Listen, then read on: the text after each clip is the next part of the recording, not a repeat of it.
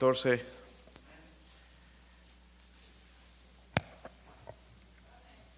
Versículos 1 al 15.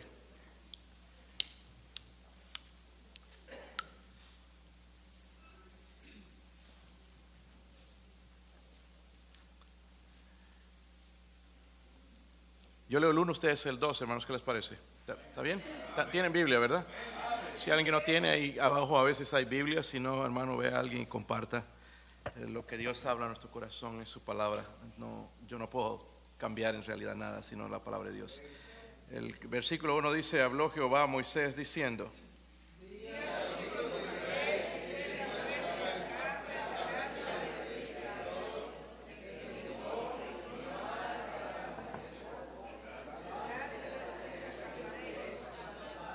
Porque Faraón dirá de los hijos de Israel, encerrados están en la tierra, el desierto los ha encerrado.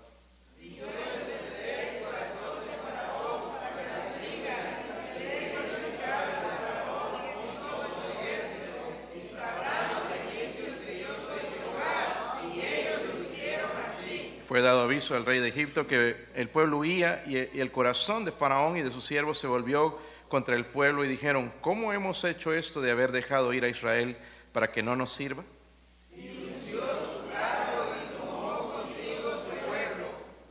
Tomó 600 carros escogidos y todos los carros de Egipto y los capitanes sobre ellos.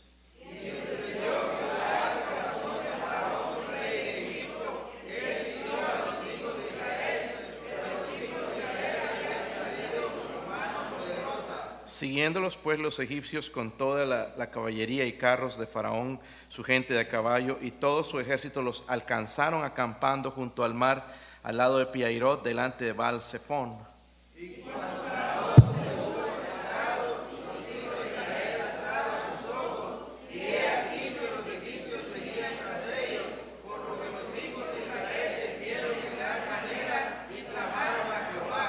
dijeron a Moisés, ¿no había sepulcros en Egipto que nos has sacado para que muramos en el desierto? ¿Por qué has hecho así con nosotros que nos has sacado de Egipto?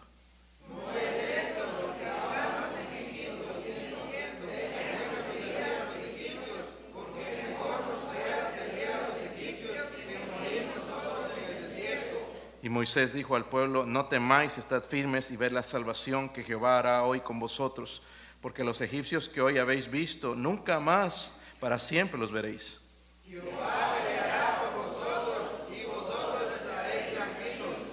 Entonces Jehová dijo a Moisés, ¿por qué clamas a mí? Di a los hijos de Israel que marchen. Ah, antes de seguir, hermanos, pues quisiera, si Dios nos va a hablar y las verdades de Dios, cuando entran las verdades de Dios a nuestro corazón es cuando nos cambian. No cuando entran por aquí, salen por aquí, sino cuando entran a nuestro corazón. Y la mayoría venimos a la iglesia con corazón duro. Eh, no aceptamos, eso es para fulano, eso no, a mí nadie me va a decir. Pero una vez que recibimos las verdades de Dios nos va a cambiar. ¿Cuántos tienen problemas con la carne? Levántese. Hay algunos que no, pero la, la mayoría tenemos. Deseos a veces de ir a tomar una cerveza, ir a las fiestas y hacer cosas. Tenemos deseos a veces, no, no seamos, ¿verdad?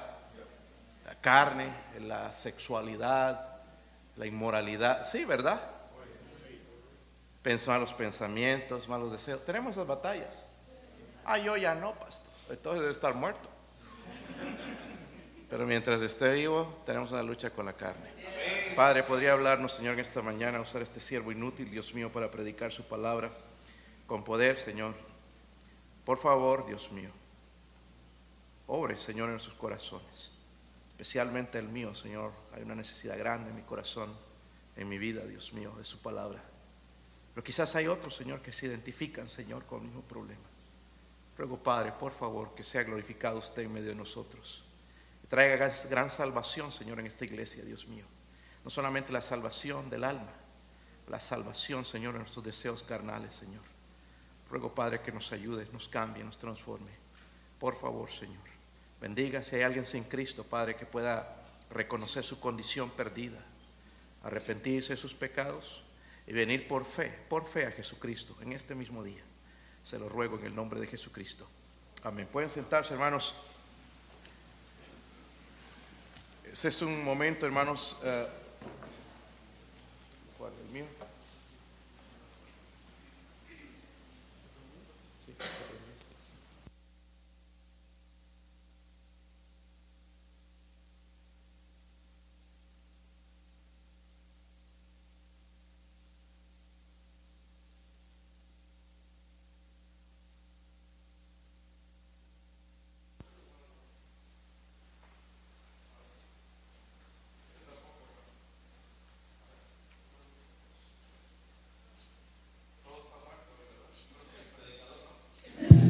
Ahora, sí, ahora sí, ahora sí. Ya está bien ahora, ¿verdad? Ok, vamos a ver si podemos ahora, hermanos, a ver qué otra interrupción viene. So, leímos la historia y este es el momento, hermanos, más excitante quizás en la historia de Israel. Salir de 430 años en Egipto, van a salir, hermanos, a una tierra donde Dios les, les- les prometió, la tierra prometida. Pero durante ese viaje, hermanos, primeramente tienen que cruzar el Mar Rojo. Cruzar no se puede a nado. Tiene que suceder un milagro, ¿verdad? Van a ver que el faraón va a hacer algo. El, faraón era el- el- el gobernador de Egipto. Y, y- pero van a, van a ver algo, cómo Dios va a obrar, va a traer gran salvación. Es por eso que Moisés les dice entonces, van a ver, quédense quietos, van a ver la salvación que Dios va a hacer en este día. So, vemos, hermanos, un poquito en el contexto, recordando un poquito lo que dice atrás en el libro de Éxodo, cómo es que tuvo que salir el pueblo de Israel. Primeramente tuvo que poner mano fuerte en Faraón para que, porque no los dejaba salir. Y, Dios azotó, hermanos, a Egipto con plagas. ¿Recuerdan las plagas? Diez plagas, ¿verdad? Pero la última plaga, hermanos, entonces ya el faraón decide, váyanse, váyanse a servir a su Dios, déjenos tranquilos y los dejan irse. Y ahí salen los judíos rápido con su masa y todo, ¿verdad? Para ir a adorar a Dios en el desierto. Y de repente sucede, hermanos, que se, arrepienten. Y en el versículo 5, hermanos, la- vemos la pregunta más tonta en toda la Biblia. ¿Cómo le dicen al- al faraón, cómo hemos hecho esto de haber dejado ir a Israel? Recuerden, ellos eran los esclavos, ahora les iba a tocar hacer las cosas que ellos nos querían hacer a ellos, ¿verdad? Para que no nos sirva. La verdad, hermanos, que rápido se les olvidó. Porque lo que fue, hermanos, lo que pasó fue la mano de Dios. ¿No serían esas diez plagas lo que los hizo soltarlos? ¿Verdad? Del corazón duro que tenía Faraón y la mano de Dios. ¿Recuerdan el agua cuando se convirtió en sangre? ¿Recuerdan, hermanos, las ranas? Ellos se olvidaron. Los piojos. ¿Cuántos han tenido piojos? No levanten la mano. Los piojos, las moscas, la plaga del ganado, el sarpullido, las úlceras, el granizo con fuego, langostas, oscuridad, la muerte de los primogénitos. Era la mano pesada de Dios cayendo sobre los egipcios lo que hizo que los soltaran. No era porque ellos querían, ellos no querían, pero era la mano de Dios. Ahora, hermanos, en el, el faraón decide ir tras Israel. Versículo 6 leímos, mire el versículo 6. Dice ahí, y unció su carro y tomó consigo su pueblo y tomó 600 carros escogidos con lo mejor del ejército y todos los carros, miren, de Egipto, un ejército grande, y los capitanes sobre ellos decidieron perseguirlos. Y, Israel en el versículo 10, mire lo que hizo Israel. Y cuando a Faraón se hubo acercado, los hijos de Israel alzaron sus ojos, o sea, para ver lo que venía detrás. Y he aquí que los egipcios venían tras ellos, por lo que los hijos de Israel temieron en gran. So ya escaparon y todo, pero allá estaba el mar. El, el Señor le hizo dar una vuelta allá que no tenía sentido. Estaba el mar rojo y allá venían los egipcios. No había salida, ¿verdad? No había salida. Eh, pero en esta historia, hermanos, podemos aprender algo que nos va a ayudar espiritualmente. Dije, si nosotros dejamos entrar verdades en nuestra vida es cuando nos van a transformar. Si no las dejamos entrar, nunca van a funcionar. Y vamos a decir, pues la palabra de Dios no funciona. Mejor voy a hacer esto y voy a actuar como el mundo. Pero cuando abrimos nuestro corazón, Dios nos va a hablar y nos va a transformar. Egipto representa al mundo. Díganlo conmigo, representa al mundo. Y también representa a la carne. Díganlo conmigo, la carne. Y somos carnales. El faraón representa al diablo. El faraón representa al diablo. Entonces, Egipto representa al mundo, a la carne, y el faraón representa al diablo. La salida de Egipto y cuando pasaron por el mar rojo que se abrió y pasaron en seco, entonces eh, es, es, un tipo, hermanos, de la salvación. En el versículo 13, Dios le dice a su pueblo asustado, dice, no temáis, estad qué? Firmes y ve la salvación que Jehová hará hoy con... ¿Recuerdas el día cuando el Señor te salvó? Donde estabas perdido en tus pecados y vino y tú ah, pusiste tu fe en Jesucristo y te salvó. Tú no hiciste en realidad nada. Él te salvó cuando tú te arrepentiste de tus pecados y pusiste la fe en el único Salvador, en Jesucristo. Y Él te salvó y te dio la paz y te reconcilió con Él mismo. Y aquí es una salvación, sí, de, la, de, los egipcios, pero representa también la salvación. En los versículos 29 al 31, saltando un poco, eh, dice ahí, miren, y los hijos de Israel fueron por en medio ¿Están ahí, hermanos? Del mar en qué? En seco. Miren este milagro. Se abrió el mar, pasaron en seco, teniendo las aguas por muro a su derecha y a su izquierda. Hermanos, esto es literal. ¿Ok? Dice así salvó Jehová aquel día a Israel de mano de los egipcios. E Israel vio a los egipcios muertos a la orilla del mar. Y vio Israel aquel gran hecho que Jehová ejecutó contra los egipcios. ¿Y el pueblo qué? ¿El pueblo qué hizo? Temió a Jehová y creyeron a Jehová y a Moisés y su... Miren hermanos, nosotros queremos ver en la iglesia gente que tema a Dios. Y hemos tratado por muchos años a veces hacerlo en, los métodos humanísticos, humanos y, y cosas, y nos inventamos cosas para hacer que la gente tema a Dios, pero no funciona. No funciona. Pero aquí vemos que sí va a funcionar. Dice que el pueblo temió, ¿verdad? A Dios. ¿Verdad? Eso es lo que queremos que suceda. Nosotros, hermanos, tenemos un Salvador, se llama Jesús.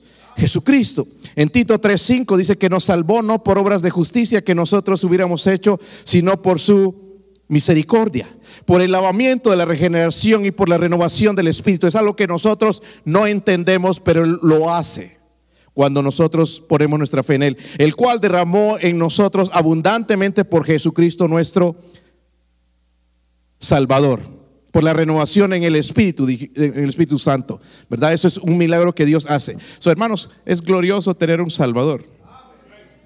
Es glorioso tener un Salvador. Pero la pregunta es, porque vemos en cierto momento los están persiguiendo y se temieron y le dicen a Moisés, no era mejor que volvamos, ¿por qué no servimos a los egipcios? ¿Por qué no volvemos mejor? Era mejor que sirvamos a Egipto. Querían seguir siendo esclavos. La pregunta aquí es, ¿Por qué muchos de nosotros queremos regresar atrás? Algo pasó, hermanos, aquí en el versículo 11, mire la, eh, donde dice, no había, quejándose el pueblo, no había bailes, perdón, sepulcros en Egipto que nos ha sacado para que muramos en el desierto. ¿Por qué has hecho esto con nosotros que nos ha sacado de Egipto? Estaban quejándose, estaban queriendo volver al mundo. Estaban, los deseos de la carne estaba llamando otra vez a, ir atrás en vez de ver a Dios obrar. A pesar, hermanos, de que vieron la salvación, porque miren, nosotros diríamos, uy, si hubiera visto yo eso, yo estaría sirviendo al Señor todo el tiempo. No, nosotros hemos visto milagros más grandes. ¿Qué milagro más grande? La salvación. De alguien que no merece ir al cielo va a pasar la eternidad con Dios de alguien que estaba enemistado con Dios va a tener una herencia en el cielo. Eso es un milagro. Porque hermanos, no lo merecemos. Así como somos indiferentes, duros hacia Dios, eh, le, damos las obras a Dios, le damos, si, tenemos tiempo, lo buscamos, si no, no. Y Dios nos está dando todas esas cosas, hermanos. Eso es un milagro. Es un milagro.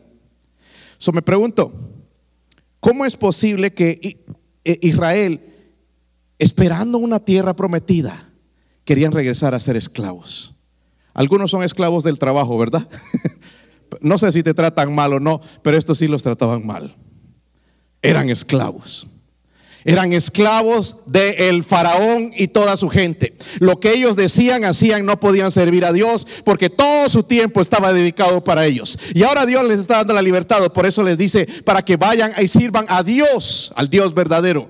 Dios le está dando esa oportunidad de que salgan no solamente la esclavitud, sino cumplir el propósito que es servir a Dios. Ese es el propósito por el cual Dios nos creó. So, vieron la mano poderosa de Dios, ¿verdad? Pero ¿por qué querían volver atrás? Porque vieron el milagro, ¿sí o no? Pero vieron que el mar se abrió. Hermano dice que estaban como muros las aguas. Entonces seguramente iban, mira los niños, mira, wow, mira, papi, mira. Y todos asombrados como las aguas estaban como muros. Era un milagro. Cruzaron y las aguas se cerraron y mataron a los egipcios. Y vieron a los egipcios muertos. Quizás el faraón ahí también muerto, ahogados. Pero hermanos, ¿este milagro cambió la vida de los egipcios? ¿Los cambió? Nosotros diríamos, ahora sí van a temer a Dios. No, no los cambió. En otro momento se quejaron también mejor, no sé, allá comíamos de estas cosas, mira aquí nosotros sufrimos, se quejaban de la comida que el Señor les daba. No cambiaron nunca. ¿Vieron la poderosa mano de Dios? Vieron, hermanos, los milagros en vivo, no se los contaron, nosotros lo estamos leyendo, ellos lo vieron en vivo. No lo vieron en el YouTube, no lo vieron en una película, lo vieron en vivo. Pero aún así se olvidaron, ¿verdad? Dios los salvó, pero querían seguir siendo carnales, que seguían siendo los mismos quejones, los mismos ingratos, los mismos calumniadores, los mismos murmuradores, los mismos incrédulos, los mismos hipócritas, seguían siendo la misma gente que antes. Eso no había habido un cambio en ellos. ¿Sabe cuándo cambiaban ellos? Les voy a dar un ejemplo. Miren en el versículo 1. Eh, capítulo 15, perdón, versículo 1. Esto es importante, hermano. Si usted lo agarra, va a cambiar su vida, definitivamente. ¿Sí lo tienen? Ya cuando sucedió todo esto, ¿verdad? Estaban alegres. somos libres, salvos. Miren lo que el Señor hizo por nosotros. Entonces, ¿qué? Cantó Moisés y los hijos de Israel este cántico a Jehová y dijeron, cantaré yo a Jehová porque se ha magnificado grandemente, ha echado en el mar al caballo y al jinete. Jehová es mi fortaleza y mi cántico y ha sido mí. Este es mi Dios y lo alabaré, Dios de mi Padre y lo enalteceré. Jehová es varón de guerra, eh, Jehová es su nombre. En el versículo que sigue, dice en el versículo 4, echó en el mar los carros de Faraón y sus ejércitos y sus capitanes escogidos fueron hundidos en el mar rojo, los abismos los cubrieron, descendieron a las profundidades como piedra. Tu diestra, oh Jehová, ha sido magnificada en poder, tu diestra, oh Jehová, ha quebrantado al enemigo y con la grandeza de tu poder has derribado a los que se levantaron contra ti. ¿Has dicho alguna vez algunas cosas así? Dios, oh, me salvaste del infierno, tu mano poderosa, Señor, nada tocaba mi corazón, pero cuando Cristo vino a mí, me humilló delante de ti, Señor, ahora soy salvo, tú eres un gran Dios, Señor. Estaban alabando a Dios. Pero ¿saben cuándo podían alabar a Dios? Cuando Dios estaba en control de la situación. Amén. No sé si están agarrando el mensaje. Cuando Dios estaba en control, ellos podían adorarle. ¿Por qué toda esta introducción, hermanos, tan larga? Porque nosotros aquí, no importa quién somos, no somos mejores que los judíos. Ellos querían regresar a Egipto, nosotros queremos hacer lo mismo. Ellos eran carnales, nosotros somos carnales. Ellos no cambiaron nunca su carne. Amén. Si usted es un cristiano, se va a dar cuenta, hermanos, tarde o temprano, que sigue siendo la misma persona. Y esto es frustrante. Hoy voy a la iglesia, leo la Biblia, pero sigo siendo igual. Esto pasó con ellos. ¿Mienten? ¿Sí mienten, hermanos? En las aplicaciones de trabajo. John Smith Mentimos para agarrar beneficios. ¿Sí o no? Si nos para la policía, no nos sabíamos. ¿Verdad? Hacemos trámites para obtener ah, papeles falsos. Y no estoy hablando solamente de ser ilegales, asuntos de pagar impuestos y cosas así también. Nos las arreglamos, hermanos, para mentir y sacar beneficio. Pecamos con inmoralidad sexual. Y ahora que es tan fácil, la mayoría lo hacemos. Malos pensamientos en la mente. Viendo lugares en el internet donde no debemos estar, ni, un adulto. Dicen que es, para adultos, eso no es ni para un adulto.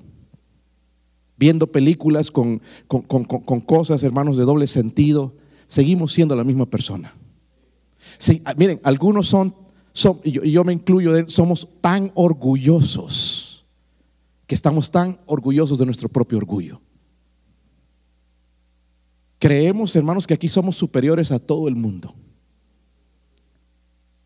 Orgullosos hasta más no poder. Qué vergüenza. Pero era como era el pueblo de Israel, hermanos. Pastor, y eso no cambia cuando vienes aquí. No, no, no, no ha cambiado. ¿Se han dado cuenta? Hermano, y esto nos frustra. ¿Verdad? seguimos siendo incrédulos. Algunos todavía no creemos a Dios que debemos dar nuestros diezmos y ofrendas. No creemos.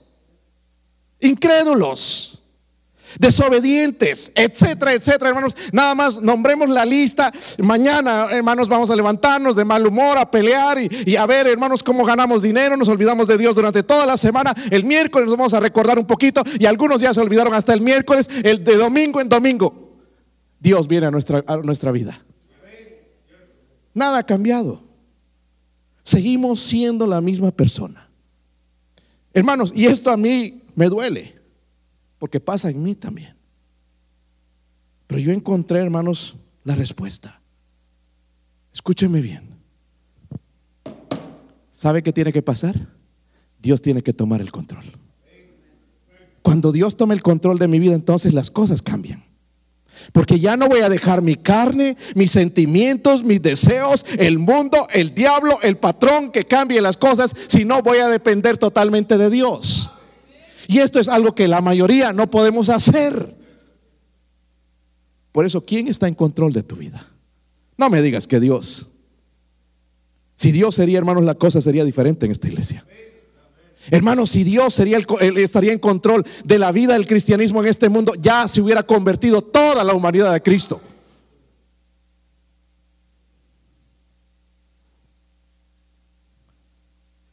Dios necesita tomar el control de nuestra vida. So, cuando Él está en control, hermanos, es cuando podemos ser piadosos.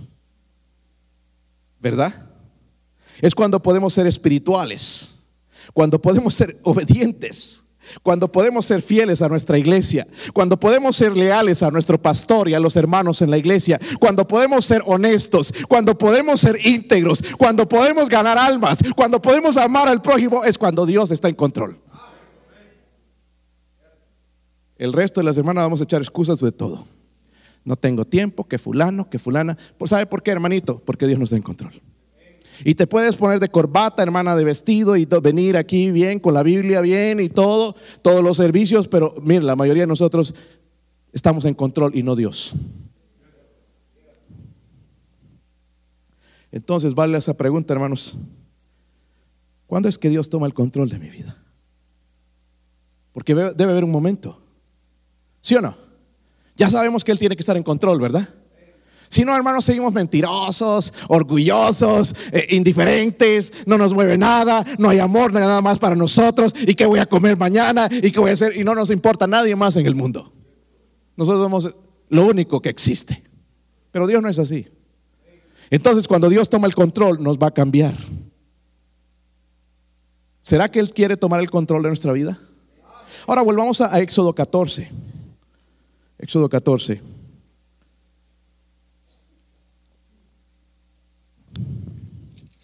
Versículo 9.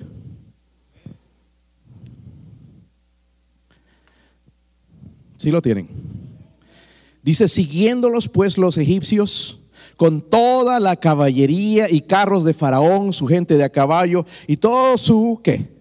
Los alcanzaron acampados junto al mar, al lado de Piairot, delante de Balsefón. Y cuando Faraón se hubo acercado, los hijos de Israel alzaron sus ojos, y aquí que los egipcios venían tras ellos, por lo que los hijos de Israel temieron en gran manera y clamaron a Jehová. Yo decidí, hermanos, en estos días, que Dios empiece a tocar, tomar el control de mi vida. Porque yo me he dado cuenta que hay áreas donde no lo tiene. Y cuando acepto esa verdad, entonces es cuando Dios me empieza a ayudar. Mientras tanto, no. ¿Cuántos de ustedes desearían que Dios tome el control de su vida? La mayoría. Hay algunos que no, pero la mayoría queremos que Dios tome el control. Los demás no importa, el dinero, los Estados Unidos, el presidente, pero no Dios. Yo prefiero que Dios tome el control de mi vida, porque un día tengo que dar cuentas a Él. Él me va a ayudar en momentos donde yo necesito. No, no, no el jefe. El, jefe me va a dar una patada ya cuando no sirvo y adiós. Adiós. Arrivederci se busca otro mejor. Pero Dios no va a hacer eso conmigo. ¿Se, da cuenta, hermanos? ¿Y de qué voy a vivir? Eh, Dios provee. La persona más bendecida sobre la faz de la tierra es el cristiano que confía en Dios. No el que trabaja más, el que confía más en Dios. Y esto, hermanos, está probado hasta en la Biblia. Hay vidas aquí que pueden dar testimonio de eso. Hay hermanos aquí que en esta temporada pasan, pasan eh, duro porque no tienen trabajo, pero Dios les provee. Y pueden dar testimonio de eso. Dios sigue siendo Dios. Amén. yo quiero que Él tome control de mi vida. ¿Cómo lo hago? Leímos el versículo 14, primeramente cuando Dios ve que estamos, ¿sí se, no, se lee eso allá? Cercados sin. Dígalo conmigo, cuando Dios ve que estamos qué? Cercados sin. Porque la mayoría de veces tenemos salidas nosotros. Ah, no me funcionó esto, esta aquí me voy. No me funcionó esto, me voy aquí. Y aquí, y andamos así. Pero cuando en Dios me ve entonces que estoy cercado y sin, Dios le dice a Moisés que se den la vuelta. Hermanos, en el sentido común era algo que no, no entraba en la cabeza. Diríamos, oh, ¿cómo van a hacer eso? Se estaban encerrando. Miren el versículo 3. Dice, porque Faraón dirá de los hijos de Israel, encerrados que están en la tierra, el desierto los caque. Ya no había salida, ya estaba el mar. ¿Cómo Dios va a hacer eso? Los estaba poniendo entre la espada y la... Hermanos, yo antes no me gustaba que vengan, y en realidad hasta, carnalmente no me gusta que vengan pruebas hasta ahora. Pero me, he dado cuenta que me pueden ayudar. Dice, los puso en la espada y la pared. Pero hay algo interesante, hermanos, porque el nombre ahí, Piairot, si ¿sí vieron ese lugar, ese nombre, significa lugar de libertad. Díganlo conmigo, se llama lugar de libertad. Es lo que queremos, ¿verdad? Estamos esclavizados a algo. Pero Dios quiere darnos libertad. Migdol significa torre o fortaleza. Esa fortaleza puede ser Dios, no el mundo. El mundo se derrumba, se cae. Pero Dios no. So Dios quería librar a su pueblo de su imperfección. Pero para eso, hermanos, tenía que ponerlos bajo prueba, tenía que ponernos en un lugar incómodo, tenía que encerrarlos. El deseo de Dios es que seamos como Cristo. Y no podemos ser como Cristo, hermanos, cuando todo va bien tenemos que estar en situaciones, hermanos, que no nos van a gustar. Amén. No nos van a gustar. Lastimosamente, hermanos, no podemos ver el mal hasta que estemos encerrados. Estoy diciendo una crisis. En otras palabras, parte de nuestro gran fracaso, hermanos, es de, de, volver a Egipto, volver al mundo, de dar tanta rienda suelta a nuestra carne, de tomar decisiones sin consultar a Dios y servir a Satanás, porque no es servir a Dios, es por nosotros, mismos. Es nuestra culpa, no es culpa de Dios ni de nadie más. El apóstol Pablo, hermanos, tuvo que pasar por un proceso para que Dios lo use. Y les voy a demostrar porque algunos no creen. Miren Romanos 7. ¿Cuántos quieren el control de Dios en su vida? Levante su mano. Levante su mano, bien alto, bien alto, quiero ver que Dios le va a ayudar. En he orado que Dios nos ayude en esta, en esta mañana. Y por eso el diablo está tan enojado hoy que no quiere que usted escuche o que siga con su corazón duro. Romanos 7, versículo 15. Esto lo dijo Pablo, hermanos. No lo dijo Barrabás. No lo dijo Jezabel. Lo dijo Pablo, el apóstol Pablo, después de estar convertido a, Cristo. Porque lo que hago, no lo entiendo. Porque no hago lo que quiero, sino lo que aborrezco eso. ¿Te has dado cuenta cuántas horas te puedes pasar en el Facebook? O Instagram o todo esto. Pero ¿cómo nos cuesta ir a la Biblia? Y la verdad, hermanos, yo estoy seguro que no quisiéramos estar ahí tanto tiempo. Pero ¿qué nos está llevando ahí? La carne. La curiosidad. A ver, fulano ya anda con carro nuevo. Eh, se compraron un, ah, andan de vacaciones allá. Miren, un, crucero, wow. Y, ahí nos metemos y después todos deprimidos terminamos codiciando cosas y pensando, ay, porque Dios está malo conmigo. Versículo 16. Y si lo que no quiero, eso hago, apruebo que la ley es buena, la ley de Dios, ¿verdad? De manera que ya no soy yo quien hace aquello, sino que el pecado que mora. ¿Este es el Pablo convertido? ¿Sí o no? Dice el pecado que mora. Y la mayoría de nosotros ya no. Mira, yo estoy un poquito hastiado de la, de la farsa de muchos siervos de Dios, entre comillas, haciéndose que son muy santos y por atrás viviendo doble vida. He dejado por muchos hermanos ya y voy a ser un seguidor de Cristo en vez de los hombres, porque muchos de ellos están predicando en el púlpito y están viviendo en pecado. Pablo entendía, dice, el pecado está en mí. Pero nosotros la mayoría no entendemos. No queremos aceptarlo y por eso Dios no nos cambia. Y seguimos siendo duros, orgullosos, envidiosos y Dios no nos cambia porque no entendemos que el pecado está en nosotros. Cristo está, sí, Cristo está en nosotros, pero también recordemos esto, el pecado está en nosotros, versículo 18. Y yo sé que en mí, están ahí hermanos, esto es en mí. Él está hablando de su carne. No mora el bien eh, no, no, no se vayan tan rápido. Porque en la mayoría de nosotros mora el bien. Aquí la mayoría quisiéramos ser maestros, consejeros espirituales. Véngase que lo aconsejo. Cuando nosotros mismos en nuestra vida tenemos problemas.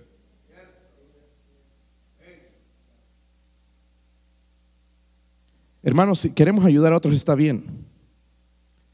Pero cuando nos aconsejen a nosotros también aceptémoslo.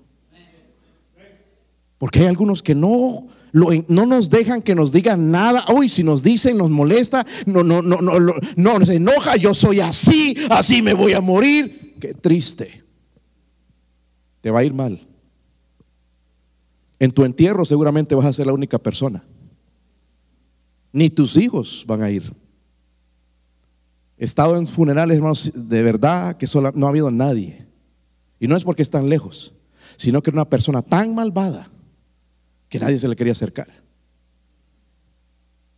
Pero el mal está en nosotros. ¿Por qué nos venimos a hacer, aquí? Ay, yo he visto Van Heusen o esto, lo otro, y, eh, trajes de, la tienda de dos mil dólares. ¿Qué importa eso delante de Dios? Que cargues un carro, hermanos, allá un Mercedes-Benz de último modelo. ¿Qué importa eso delante de Dios? ¿Sabe qué te hace eso? Un orgulloso nada más. No te hace mejor que ninguno de los hermanos. Algunos hermanos no tienen ni bicicleta, pero quizás son mejor que ti espiritualmente. De perdido agarran la Biblia y la leen. De perdido agarran un folleto y quieren hablarle a alguien de Cristo. ¿Se dan cuenta, hermanos, dónde estamos? Frustrante. Pablo lo entendía. El pecado que mora en mí. Es decir, que esto va, de vez en cuando se va a salir. Cuando manejamos se sale. A mí me encanta la palabra idiota, con I mayúscula. Cuando me hacen algo ahí, se atraviesa este idiota. Y este, a veces algunos hacen dedos y señas. Y este, me gustaría que se paren y arreglar las cosas en la manera carnal. Pero eso yo, pero usted no, usted, Señor, bendígalo, por favor, bendiga a sus familias, sean salvos. Eso es lo que me ha fastidiado de siervos de Dios haciéndose lo que no son en el púlpito. Porque Pablo está diciendo, el pecado está en mí. Pablo, el mejor, después del Señor Jesucristo, uno de los mejores ganadores de alma, plantador de iglesias, está diciendo, el pecado está en mí.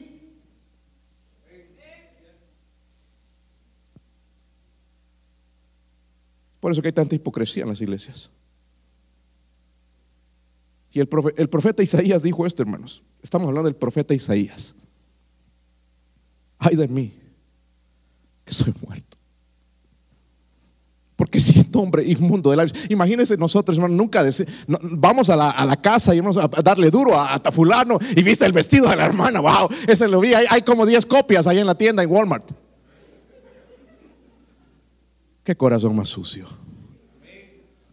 Tú vestirás del mall, pero definitivamente no es nada espiritual. No importa dónde se compra, en la segunda, en la tercera, en la cuarta, hermanos, no importa. Lo que importa es el corazón.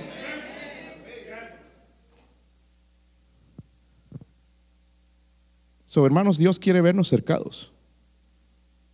Como Pablo dijo, lo que quiero hacer no lo hago.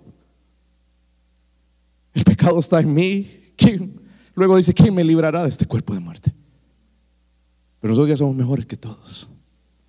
Leo la Biblia, ya soy ujier, soy esto, soy el otro. Ya me están poniendo de maestro. ¿Qué importa? Pablo decía el pecado que mora en mí.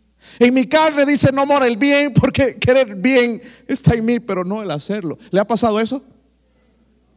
Hermanos, yo quiero ser fiel a Dios todos los días, pero no puedo. Eso yo, no sé usted, quizás sí, pero no puedo. Batalla está con la batalla, hermanos, la lucha. Cuando el pueblo de Israel, hermanos, vio sin salida, entonces vino la respuesta. Miren el versículo 10 ahí en Éxodo. Estamos en Éxodo 14, ¿verdad? Cuando Faraón se hubo acercado, los hijos de Israel alzaron sus ojos y he aquí que los egipcios venían, ¿qué? Es interesante, hermanos, que cada vez que vengan los problemas es cuando nos vamos a acordar de Dios. Mientras tanto, no. Algunos están pensando mañana en el trabajo a ver qué voy a llevar, qué sándwich, qué tacos de qué. Qué triste empezar la semana de esa manera. Dice aquí que los egipcios veían, venían tras ellos, por lo cual los hijos de Israel temieron que en gran manera, y miren lo que hicieron, igualitos a nosotros. Hay gente aquí, hermanos, para tomar decisiones no dicen, no consultan con nadie ni con Dios. Pero después de que han metido la pata, sí quieren saber de Dios. Y quiere que la iglesia ore. Pero hermanos, los pecados tienen consecuencias. Y hay que pagar las consecuencias. Recuerde, Dios nos quiere ver acorralados, no destruidos, sino acorralados, entendiendo que el problema está en nosotros, que no podemos depender solitos. Hermanos, si yo le pido a mi hijo Daniel que cruce la 40 solito, ¿qué va a pasar? ¿Sabe que lo van a matar? Y así nos metemos en este mundo solitos nosotros, sin Padre, sin Dios. Y somos atropellados por el orgullo, atropellados por esto, por las circunstancias, las finanzas y todo, hermanos, porque no caminamos con Dios. Él no está en control de nuestra vida. ¿Sabe una cosa? El mundo está cansado, hermanos, de la hipocresía de los cristianos. Yo estoy harto también. Harto de la hipocresía del cristianismo. Tenemos los mismos deseos, las mismas debilidades que un inconverso, ¿se han dado cuenta? No hay ninguna diferencia en los deseos. ¿Sí o no, hermanos? Queremos dinero, queremos esto, lo que traen, toda su vida, eh, eh, la, fiesta, queremos lo mismo. No nos hagamos. Mentimos, engañamos, hipócritas, mal mal lo mismo. Pero aquí venimos, nos sentamos y respéteme porque soy cristiano. Eh, varones, ¿se han dado cuenta cómo le hablamos a la esposa en la casa? Y aquí venimos a ser ujieres y tremendos hombres de Dios. Está callado ahora. Tratamos como trapeador al esposo, hermana. Porque antes era al revés, pero ahora, eh, ¿verdad? Pero ahora es al contrario. Este, como la palabra que uso, este idiota, este bruto, este flojo, este tarado, metió la pata, estamos sin dinero, trapeándolo. Y venimos a la, iglesia tratando de enseñar a las hermanas a cómo ser un cristiano. Estamos hablando de medio mundo mal en la, en la casa y queremos venir a enseñar aquí cómo caminar con Dios. Está callado aquí, déjeme sentarme. El mal está en nosotros. Está en mí. En mi carne, hermanos, también están las ganas de hablar mal de ti. De ver lo malo. Pero Dios ve lo bien somos especiales para Él. Dios no nos ve como basura. Dios no nos ve como nosotros vemos a los otros. Y Dios quiere que tengamos ese carácter. Pero ¿sabe qué pasa, hermanos? No lo dejamos. Y lo que nos controla es la carne.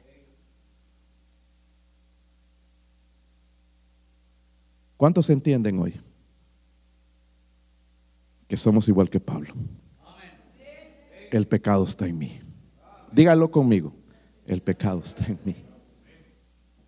Creo que la mayoría levantaron sus manos. Ya vamos bien, ¿verdad? Vamos al versículo 15 entonces. Porque no los voy a dejar sin salida.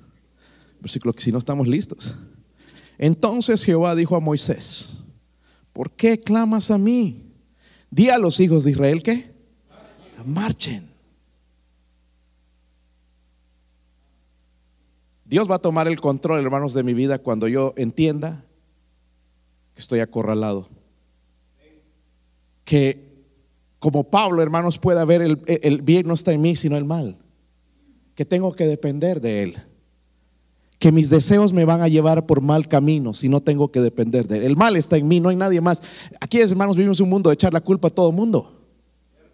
A ver a quién le cae. Pero bendito aquel que, hermanos, acepta su culpa. Por eso hoy en los matrimonios, a ver quién gana. Grita ella, grito yo. Aquí soy el hombre. Y allá sale ella también, saca las fuerzas y empieza a gritar y todo. Yo también. Y, y ahí, hermanos, sálvese quien pueda en esa casa. ¿Sabe qué es lo que está destruyendo los matrimonios? El orgullo. el orgullo. Versículo 15. Dios les dijo que marchen. So, la segunda, hermanos, si quieres que Dios tome control, debemos reconocer que solamente existe una opción. Se llama obediencia. Les enseñamos a nuestros hijos a obedecer. Sea obediente. Pero nosotros somos desobedientes con Dios. ¿Por qué pidió, hermanos, Moisés, eh, a Moisés que dejara? Porque miren, para mí, hermanos, este versículo como que es medio raro, porque dice, Jehová dice a Moisés, Moisés estaba en oración, estaba ayunando y, dice, orando al Señor, y, Dios le dice, ¿por qué clamas a mí? Deja de orar. Ay, por eso, pastor, yo tomo ese versículo, yo no oro. Eso no, es lo que está diciendo. Porque hay tiempos para orar, hermanos, y hay tiempos para ponerse en acción. Algunos siguen orando, hermanos, por porque el Dios le ponga deseos de ir a ganar almas y cuando Dios lo dice en su palabra. Tú no tienes que orar por eso. Que me abra puertas en un ministerio. Ya tienes que empezar tu ministerio aquí. No tienes que orar por eso, hermanos. Entonces le dice, para de orar. Dicen, eh, eh, eh, el, enemigo estaba detrás de ellos. No temáis, estad firmes, ver la salvación que Jehová hará con vosotros. Eso nada pasaba. Allá viene, Señor. ¿Dónde estás tú? Ya me van a matar aquí los. Deja de orar. Deja de chillar. Y ponte en acción. So, hay un tiempo, hermanos, que tenemos que dejar de orar y dar paso de fe. Adelante. Por ejemplo, matrimonio. ¿Hablo de eso o no? La Biblia habla de amar a la esposa. Es que usted no la conoce, es gritona, es chillona, que Dios no hace diferencia con nosotros. La esposa debe respetar a su marido, dice como al Señor. O sea, sujetarse al marido como al Señor. Porque el marido no merece, es un sinvergüenza, no quiere trabajar, esto que lo otro. Pero la Biblia dice que se sujete a su marido. Ay, no, yo no voy a obedecer. Allá usted. Pero es ahí donde viene la bendición. Es ahí donde Dios nos muestra, wow, yo no puedo ser sumisa, Señor. El mal está en mí. Nuestros matrimonios, hermanos, necesitan ser mejores. Porque nuestros hijos están mirando. ¿Verdad? ¿Sí o no? ¿Tus hijos ven un beso a veces de ti con tu esposa? ¿Sí? Al aire. Lastimosamente cuando nosotros hacemos eso, ahí vienen dos, se ponen celosos y se meten en medio, porque quieren también beso.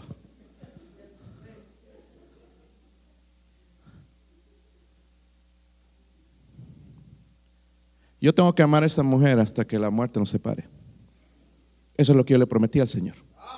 Si se lo merece o no se lo merece, eh, eh, no, importa. Pero Dios me mandó amarla. Amén. Pero yo no la amo si estoy pensando con fulana, con la Cindy sin dientes, o la Juanita, o la esta, o la otra. No, no. Como quizás estamos algunos aquí. Ay, si me hubiera casado con fulana, me hubiera cocinado los frijoles de esta manera número uno, la otra no se hubiera casado contigo, nunca. Rara vez suceden milagros, hermano. De gracias por la esposa que usted tiene. Y eso es lo que esta mañana estaba haciendo por mi esposa, dándole gracias a Dios porque yo no la merezco en realidad. Yo no merezco tener una esposa. ¿Están conmigo, hermanos? Igual la esposa. Nuestros hijos, hermanos, necesitan ser educados y si nosotros tenemos un mal matrimonio, créanme, van a salir rebeldes. Rebeldes. Y no podemos cambiar eso. Vamos a ir a conferencias, vamos a ir a la iglesia, vamos a ir a esto, instituto bíblico, colegio cristiano. No va a cambiar la cosa. La mejor escuela para nuestros hijos es el hogar. Pero si el papá está en el televisor tres horas, cuatro horas, cinco horas, nunca lee la Biblia, ¿qué esperas de tus hijos, hermanos? A propósito, yo estuve con un consejero esta, esta semana y le hice esta pregunta. ¿Por qué los jóvenes no quieren saber nada de Dios? Y me dijo esto. Social media, las redes sociales, nosotros decimos que amamos a nuestros hijos y lo primero que le compramos es un teléfono. Porque nuestros hijos hacen, hermano, lo que las redes sociales les enseñan.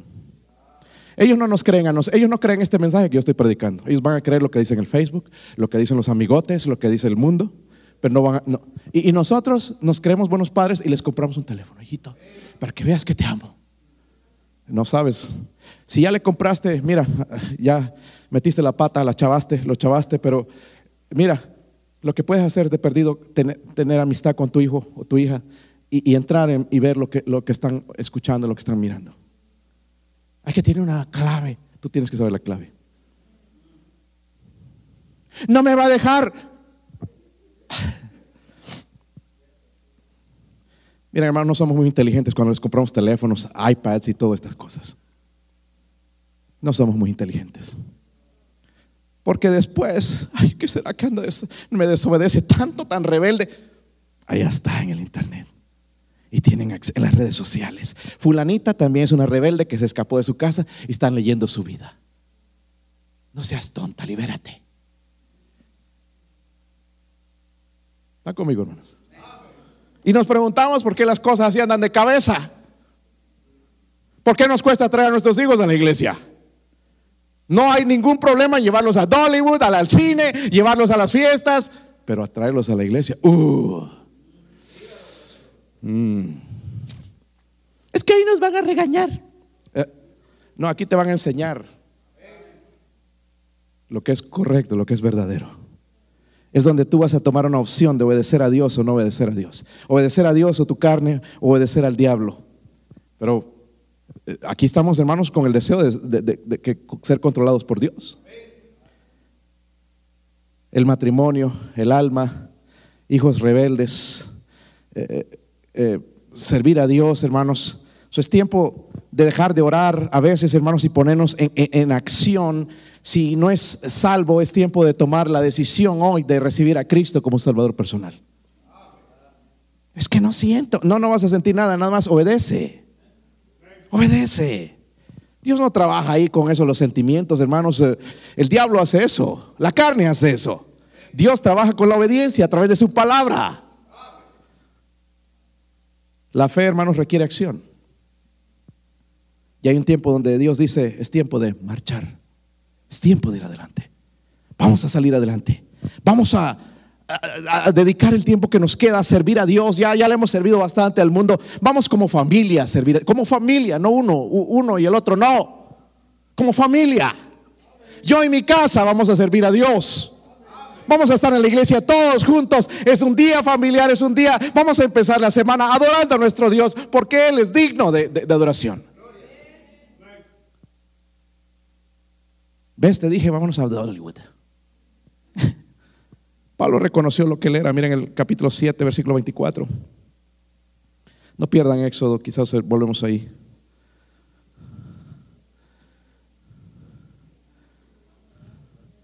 Romanos 7, versículo 24. ¿Están ahí, hermanos? Miserable de mí, ¿quién me librará de este cuerpo? ¿Están, están conmigo, hermanos?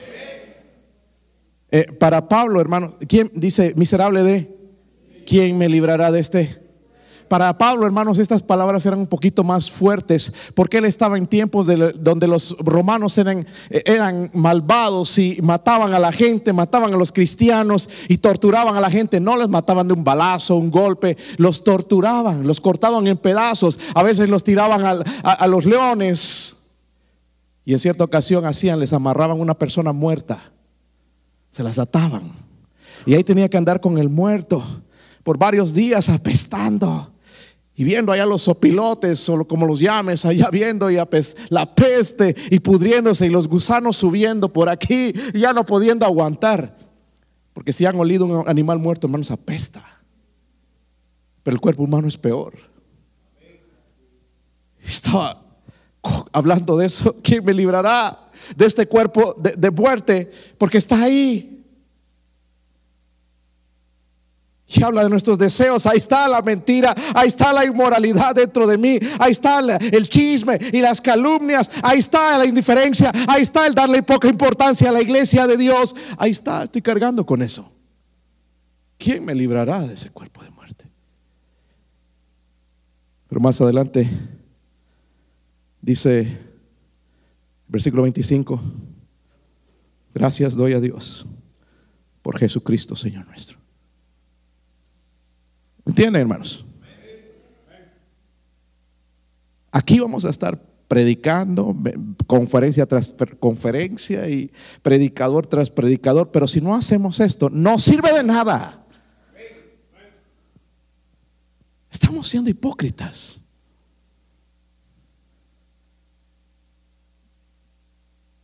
¿Quién me librará de este cuerpo de muerte? ¿Quién puede hacer eso? ¿Cuándo va a hacer eso él, hermanos? Miren en Romanos 8. Creo que están en Romanos. Romanos 8. Versículo 1. ¿Están ahí? Esta es la fórmula para caminar con Dios. Ahora pues, ninguna condenación hay para los que ¿qué? Están en Cristo Jesús. Esto está hablando de un caminar. ¿Ok? Los que no andan conforme a qué? sino conforme al Espíritu, porque la ley del Espíritu de vida en Cristo Jesús me ha librado de la ley del pecado y de la muerte. ¿Qué me puede librar de eso si no es Jesús? Ya estamos batallando, jugando al cristiano, porque no dejamos que Él controle nuestra vida. Y no encontramos la fórmula. ¿Cómo es que le hace el hermano? ¿Cómo es que le hace el pastor para vivir así? No puede el pastor. Por lo menos este pastor, porque van a encontrar algunos que sí. Tengo que depender de Dios. Tengo que caminar con Él. Versículo 3, porque lo que era imposible para la ley, por cuanto era débil para, por la carne, Dios enviando a su Hijo en semejanza de carne, de pecado y a causa del pecado, condenó al pecado en la carne, para que la justicia de la ley se cumpliese en nosotros, que no andamos conforme a la carne, sino que, pero andamos conforme al, porque el ocuparse de la carne es muerte y el ocuparse del Espíritu es vida y es paz.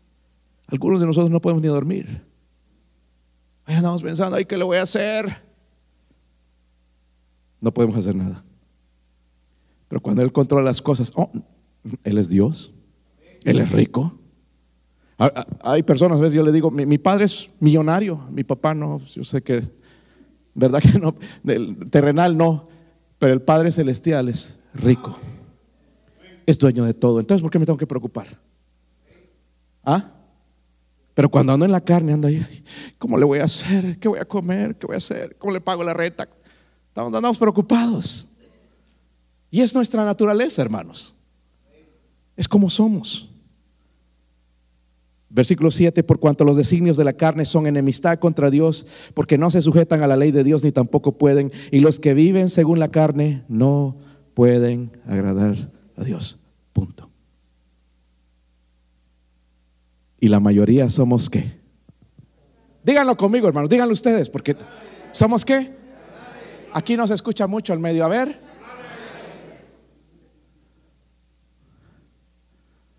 La mayoría somos carnales. Entonces no estamos qué? Agradando a Dios. ¿Se dan cuenta? Gálatas 5. So, la única opción, hermanos, que tenemos para que Él tome el control es obedecer. Obedecer. Obedecerle a Él y su palabra. Miren en Gálatas 5, versículo 16. ¿Sí lo tienen? Digo pues, andad que. Esto es un mandamiento. Andad en el Espíritu y no satisfagáis los deseos de la carne. ¿Se han dado cuenta, hermanos, ese deseo de la carne no quiere venir a la iglesia? Está cansado. Lo voy a hacer descansar. Pero sí, sí puede mirar tres horas o cuatro horas de televisión. Pero no quiere ir a la iglesia. ¿Están conmigo? Y decimos que caminamos con Dios.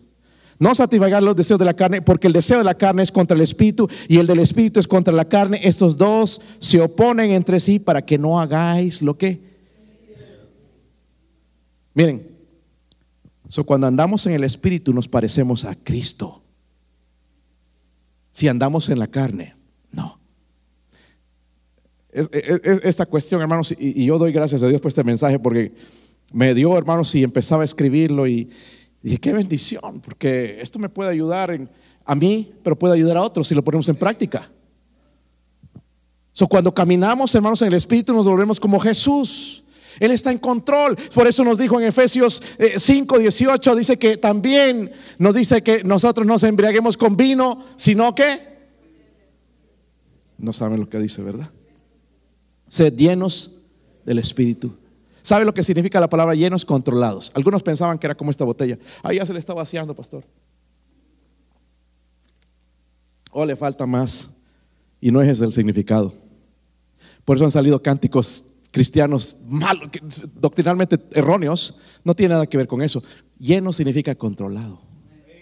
Controla mi boca, mis pies, mi, mi mano, mis ojos, controla todo. El Señor quiere controlar. Ahora, hermanos, Él le, dio a los discípulos eh, cómo permitir que Él tome el control. ¿Quieren verlo en la Biblia? Miren en, en Mateo 26. Estos versículos son claves.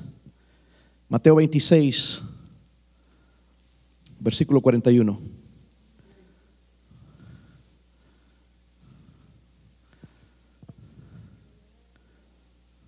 ¿Están ahí, hermanos?